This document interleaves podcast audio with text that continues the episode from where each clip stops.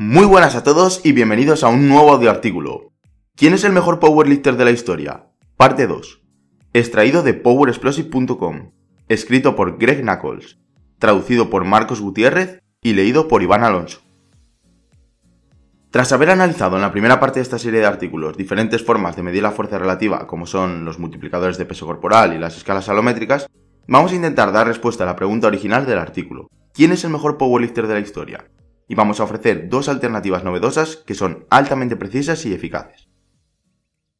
Entonces, ¿cómo medimos de forma justa la fuerza relativa? Esta es la pregunta a la que han tratado de dar respuesta las fórmulas que se utilizan actualmente en las competiciones de powerlifting o alterofilia. En powerlifting se han utilizado diferentes fórmulas a lo largo de los años.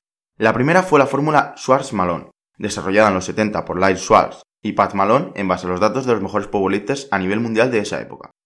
Tiempo después, a comienzos de los 90, se creyó que era necesario actualizar dicha fórmula y Robert Wilks desarrolló la famosa fórmula Wilks a partir de los datos de los mejores levantadores del momento. A mediados de los 90, la gente se percató que mientras la vieja fórmula de Schwarz-Malone favorecía a los levantadores de clases más ligeras, la fórmula Wilks estaba también sesgada de forma que favorecía a los levantadores de clases más pesadas. Así es como surgió la fórmula Gross-Brenner, una iniciativa que trataba de buscar un punto medio entre las dos anteriores.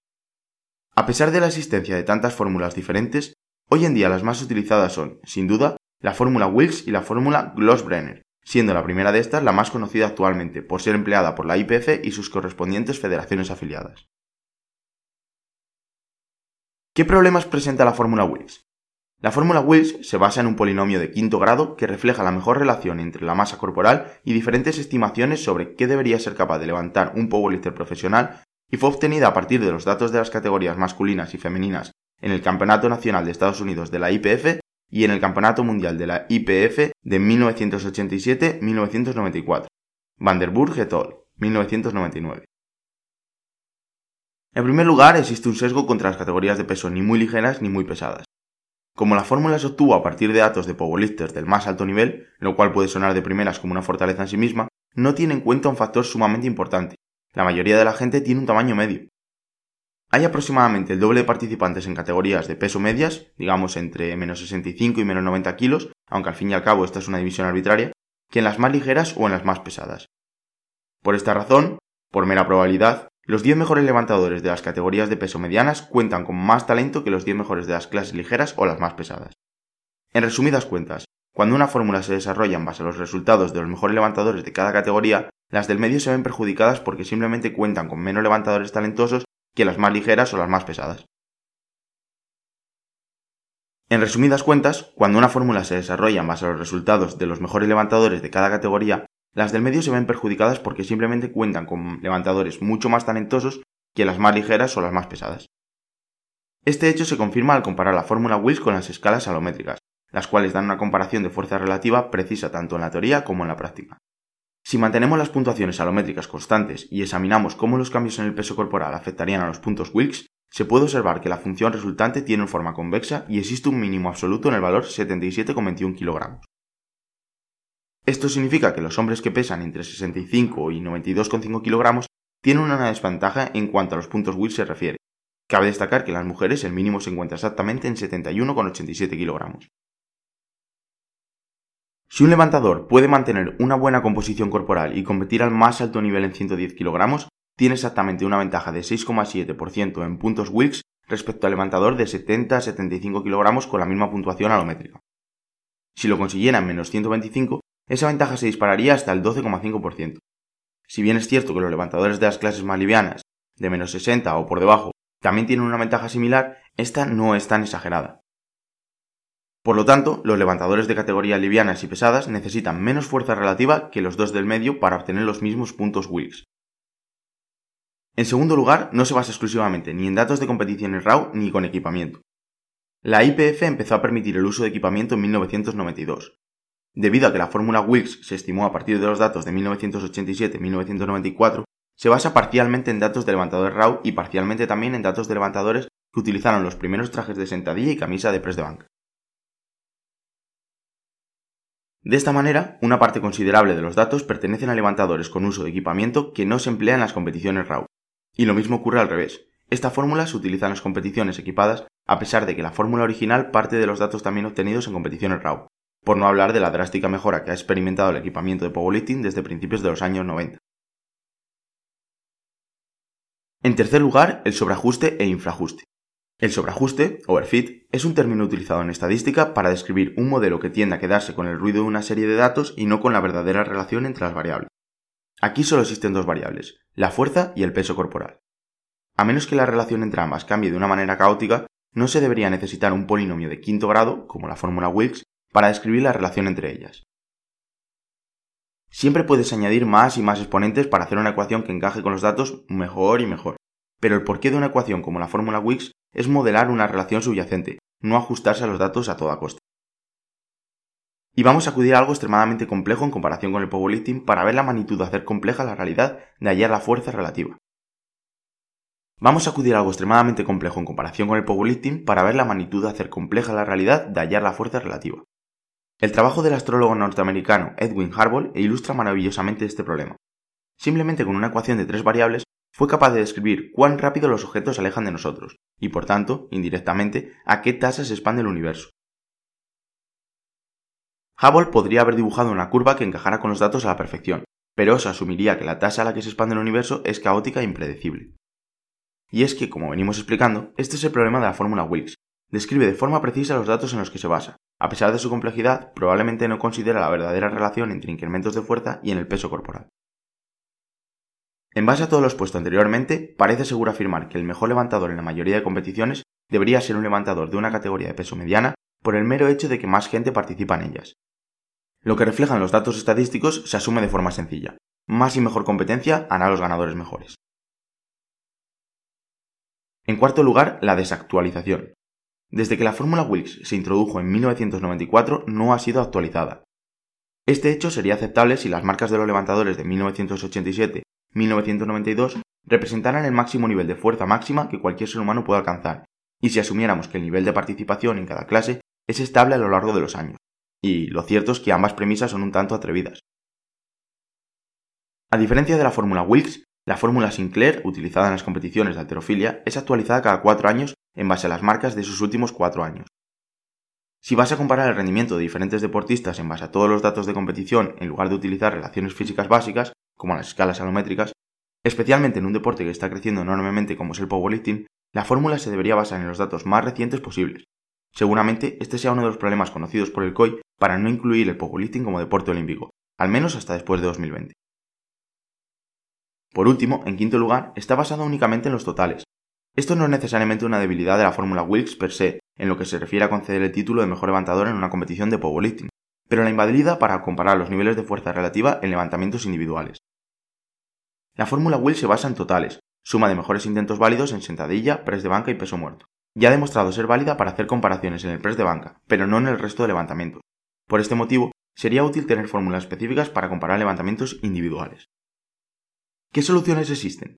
Se nos ocurren principalmente dos soluciones, la puntuación en escalas alométricas y una fórmula alternativa basada en los datos de competición. Posibles soluciones. En primer lugar, la puntuación obtenida en escalas alométricas. Es una alternativa sumamente simple. Aplicar el cociente entre fuerza y masa corporal elevado a dos tercios y después multiplicarlo por un coeficiente, de tal manera que el mejor levantamiento en una determinada federación o forma de competición sea igual a 100. Por ejemplo, para la sentadilla RAW, sin vendas de rodilla ni traje de sentadilla, en la IPF, ese coeficiente sería 6,488. Cuando multiplicas el récord del mundo actual en sentadilla de la IPF por la mejor puntuación obtenida en escalas sonométricas, el resultado es 100. Para cualquier puntuación alométrica de menos de 15,41 obtendrías menos de 100. Como vimos en la primera parte de la serie, las escalas alométricas son una perfecta combinación de teoría, relación entre la fuerza muscular y la masa corporal, y práctica, como hemos demostrado en los cuadros y ejemplos. En segundo lugar, una fórmula más simple basada en los datos, el índice Knuckles. Greg Knuckles formuló en 2016 un índice conocido como el índice Knuckles, que toma un enfoque más simple para comparar la fuerza relativa. Este autor describió cómo el ratio fuerza-masa corporal decrecía de forma casi lineal en los récords del mundo. Para dos fenómenos, los ratios fuerza-masa corporal para los récords del mundo sin prueba y los ratios fuerza-peso corporal para los récords del mundo en totales de la IPF. Este autor describió cómo el ratio fuerza-masa corporal decrecía de forma casi lineal en los récords del mundo. Para dos fenómenos, los ratios fuerza-masa corporal para los récords del mundo sin prueba y los ratios fuerza-peso corporal para los récords del mundo en totales de la IPF, el coeficiente de correlación R2 sería considerado en estadística como muy alto, mayor de 0,9. Levantadores con alguna condición especial que les confiera alguna ventaja mecánica, como es el caso de Stanazek y su enanismo, disminuyen notablemente el R2 hasta 0,72 en el caso de los récords del mundo de sentadilla en federaciones con test antidoping. Si les excluyes de la serie, lo cual sería algo completamente legítimo de hacer porque este dato sería lo que en estadística se conoce como un outlier, el R2 aumentaría hasta 0,85. Algunos de los récords del mundo femeninos también dan una relación inferior a 0,9, aunque sospechamos que esto se corregiría automáticamente y de forma paulatina según el powerlifting atraiga a las mujeres a la tarima. Esta es la fórmula para calcular el índice NACOLS. Índice NACOLS. Peso de levantamiento en kilogramos partido del peso corporal por, entre paréntesis, 2 por A más B, cerramos paréntesis, donde A y B son coeficientes específicos a cada levantamiento. Quizá parece difícil trabajar con esta fórmula de primeras, pero desde luego es más asequible que la fórmula Wills de quinto grado. Esta fórmula presenta cuatro ventajas principales respecto a la fórmula Wills. En primer lugar es más sencilla, polinomio de segundo grado versus polinomio de quinto grado, por lo que hay mayor probabilidad de que refleje la verdadera relación subyacente entre fuerza y masa y no recoja el ruido existente en la serie de datos. Además, solo tiene dos coeficientes respecto a los seis de la fórmula Wilks. En segundo lugar, puede y debe ser actualizada cada vez que se rompa un récord del mundo. Este proceso es relativamente sencillo y llevaría a hacerse no más de 10 minutos. Gracias a este hecho, su precisión iría mejorando con el paso del tiempo. En tercer lugar, como se basa únicamente en los récords del mundo, el hecho de tener mayor concentración de talento en las categorías de peso, ni muy ligeras ni muy pesadas, no afecta con la misma intensidad, aunque está la inherente desventaja de que se extrae a partir de menos puntos. En cuarto lugar, no existe ningún sesgo en particular hacia ninguna categoría de peso. Para los récords del mundo de la IPF, las tres mejores puntuaciones en sentadilla, press de banca, peso muerto y en el total siguen la siguiente distribución. 3 en menos 59, 1 en menos 66, 2 en menos 74, 1 en menos 83, 3 en menos 93 y 2 en menos 120. A pesar de lo bien que funciona, hay que reconocer que este método tiene un defecto significativo. Debido a que se basa en el ratio fuerza-peso corporal, cuanto más peso gana un levantador, menos se vuelve el ratio fuerza-peso corporal. Se espera que disminuya linealmente. Este problema no es significativo para categorías de peso por debajo de las de 120 kg, pero a partir de esta es buena idea utilizar las escalas alométricas. En su blog, Knuckles ofrece hojas de cálculo de forma gratuita en las que explica cómo hacer esos cálculos. Tanto las escalas alométricas como el índice Knuckles son dos buenas alternativas para valorar la fuerza relativa. La principal diferencia entre ellas es que la segunda está ideada para ser actualizada en función de los nuevos récords del mundo. La principal diferencia entre ellas es que la segunda está ideada para ser actualizada en función de los nuevos récords que ocurran y la primera no. Sin embargo, ambos dejan de lado a un grupo, las categorías superpesadas. Aunque esto creemos es algo positivo. Sin embargo, ambas dejan de lado a un grupo, las categorías superpesadas aunque esto, creemos al menos, es algo positivo. El premio de mejor levantador debe darse a la persona con la mayor fuerza relativa, porque, al final, el powerlifting es un deporte de fuerza relativa. ¿Cuánto puede levantar respecto a cuánto pesas? El principio básico al examinar la fuerza relativa es que si estás comparando dos powerlifters con marcas parecidas y con porcentajes de grasa corporal similares, con un margen de más menos 5 o 10% de grasa corporal, deberías tener fuerzas relativas similares. ¿Y para qué engañarnos? Los powerlifters de las clases superpesadas tienen mucha más grasa corporal que los mejores competidores en el resto de categorías de peso. Como vimos en el artículo anterior, solo los powerlifters superpesados, pero aún así más livianos dentro de estas categorías como Iles Bogalin, tenían una puntuación alométrica que era competitiva respecto al resto de récords en categorías de peso más ligeras. En nuestra opinión, hay que dejar que los pesos superpesados dominen la fuerza absoluta, pero si estos quieren ser competitivos en términos de fuerza relativa, Deben tratar de tener porcentajes de grasa corporal similares a los del resto de levantadores del resto de categorías de peso, en lugar de simplemente verse beneficiado por las fórmulas de Willis. Y respondiendo a la pregunta original, ¿quién es el mejor powerlifter de la historia? Hay que dejar claro que no existe una única respuesta.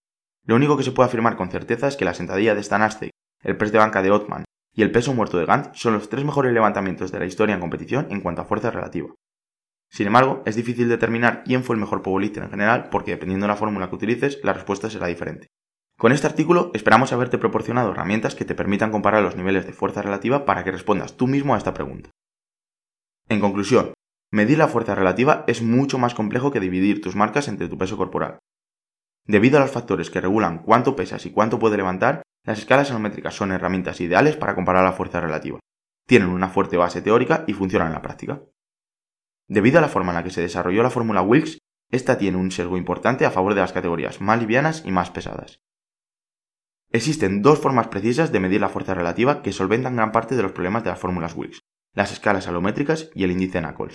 Este último tiene la ventaja de que está desarrollado para una población específica, levantamientos específicos y se puede actualizar según se rompan nuevos récords del mundo. Las clases superpesadas, más 120, siempre se verán perjudicadas por fórmulas que midan la fuerza relativa porque en términos generales, especialmente en federaciones con test antidoping, sus levantadores tienen peores composiciones corporales que el resto de campeones de las categorías de peso más livianas. Y con esto cerraríamos el último artículo de esta serie. Esperamos que os haya gustado y nos vemos en próximos audioartículos. Un fuerte abrazo.